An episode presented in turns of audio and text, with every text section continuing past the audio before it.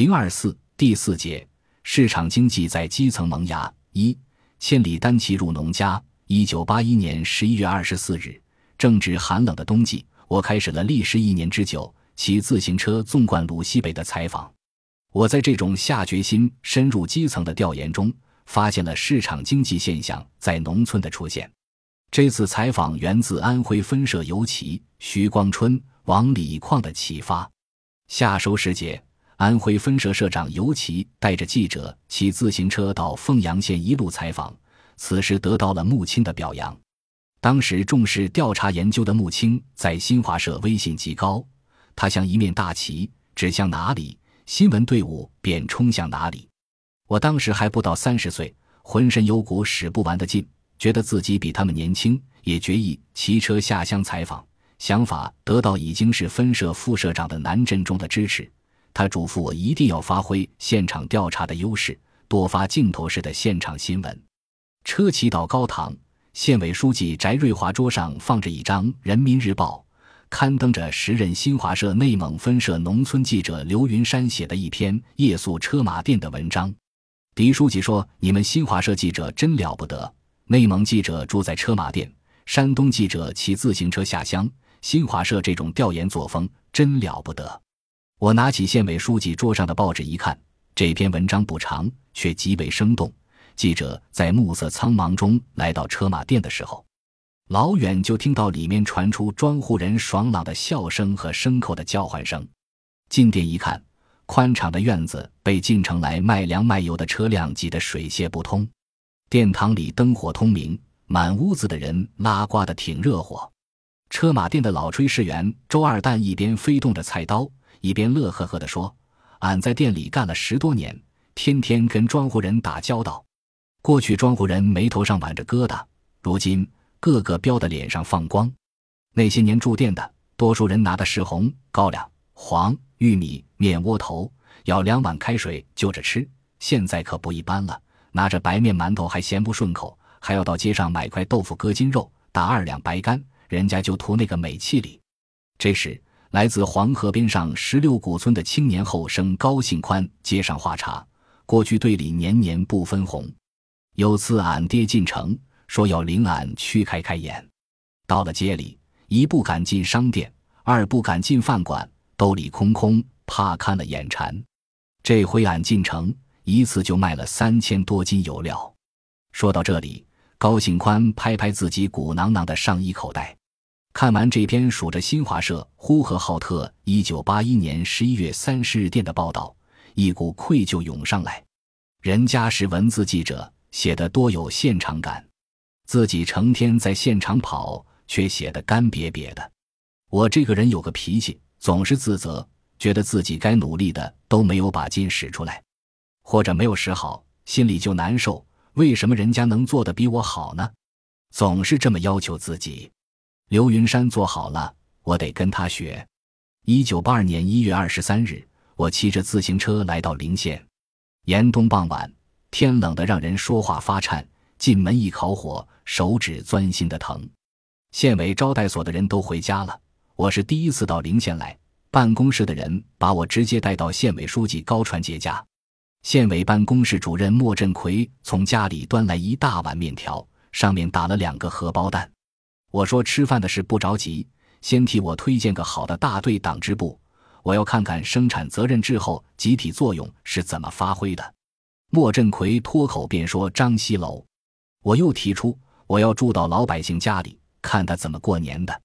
莫振奎听说要住老百姓家，惊讶地说：“老百姓家条件差，晚上回县委值班室住吧。”我忙说：“我们内蒙记者还住在车马店里，离老百姓越近。”越能写出好文章。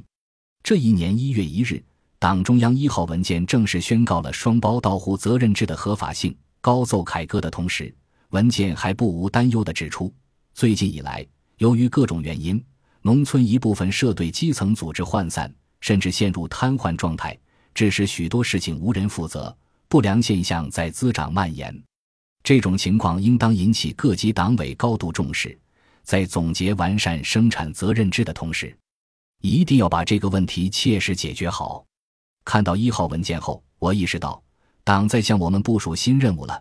农村基层组织涣散会成为新的经济体制难以顺利建立起来的原因之一。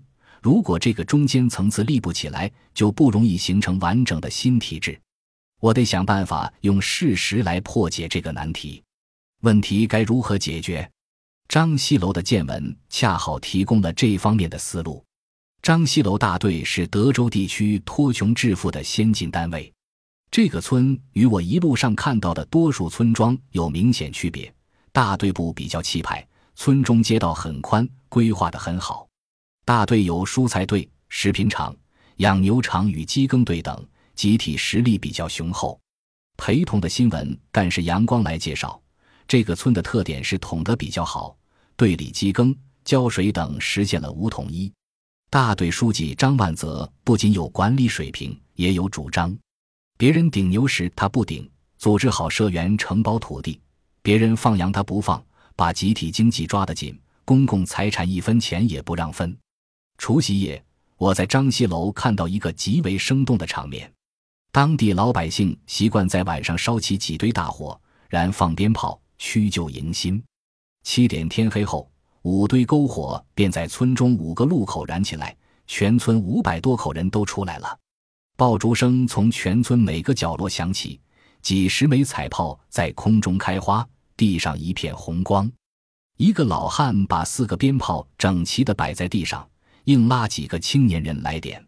他们推辞说：“大爷，你高兴就多点几个吧。”老汉急，朝他们说：“给钱给肉，你们都不收，点几个鞭炮也不肯，我没法子报答党员啊。”这几个社员只好与老汉一起点。只见四股青烟冒出，四个穿天龙带着呼啸声冲天而起，老汉哈哈的笑得特别开心。大队书记张万泽告诉我，村里连续三年丰收，全村一百三十户买了很多鞭炮，图个高兴，图个步步登高。这个老汉叫张淑云，是个六十八岁的孤寡老人，去年得了场大病，老人急得要掉泪。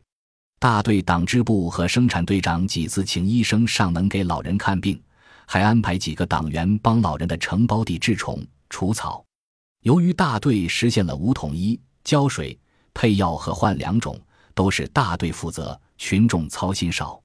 到年底，这位老汉收入两千三百斤粮食，四百八十块钱。老人一次买了六块钱鞭炮，他说这辈子还没有这么痛快过呢。在张万泽家。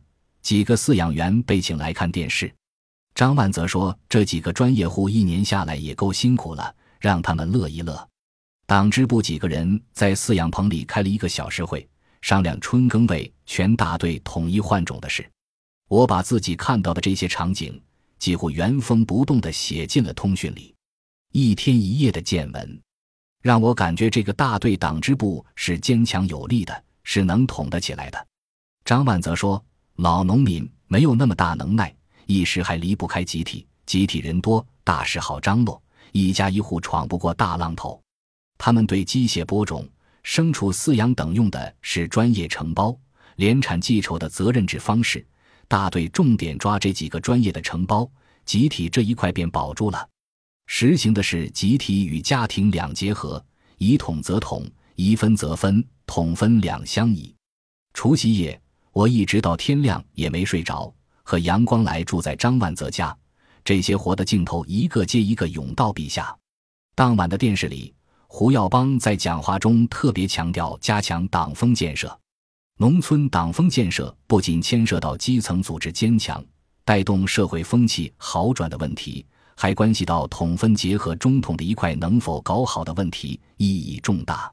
我把在张西楼的见闻写了出来，一边思考。一边写，直到天亮，五点钟让阳光来帮我再抄一遍，我便睡一会儿。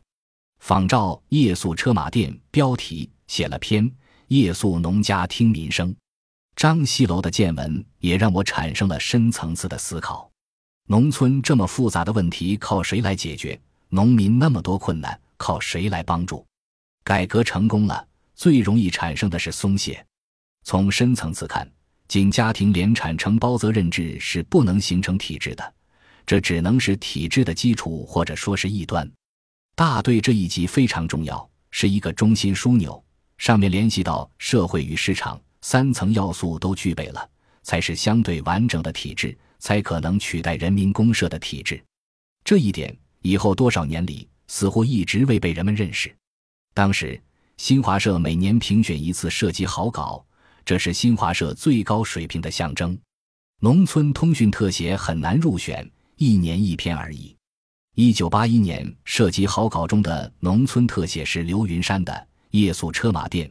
一九八二年设计好稿中的农村特写，则是我的《新春佳节夸织布》。两篇稿件都是到最基层、深入群众中采访出的新闻，都是用讲故事、写镜头、说土话的方法，文风生动活泼，反映了群众的心声，以至于有人称之为姐妹篇。新华社农村编辑马成广是有名的编辑，山东大学中文系毕业的。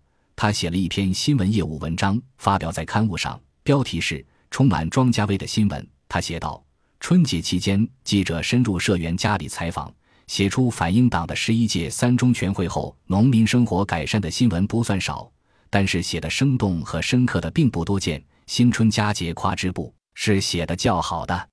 这篇通讯有三好：真实的反映出农民心目中党的形象，这是第一好。记者紧紧围绕一个“夸”字，在张西楼大队采访了老饲养员、五保老人等，他们夸赞党支部很有典型性和代表性，因为这些人最能分辨生活的苦乐和人世的炎凉，因此通讯的说服力较强。乡土气息出自天然，这是第二好。记者深入到炕头、槽头和街头，通过细致的观察和心对心的采访。不但采访到农民的心声，而且采访到农民的情绪，所以写出的稿子自然天成，乡土味浓，没有雕刻的痕迹，使人读了如见其人，如闻其声。篇幅短小，生动形象，通篇庄稼话，这是第三好，能让读者感到真正是农民在说话，而不是记者自己在代替农民说话，所以。使人更加感到亲切和真实。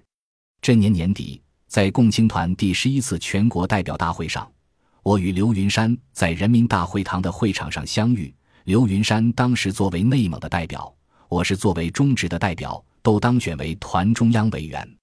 我们在一起谈论的共同话题是穆青社长是坚持群众路线，深入基层调查研究。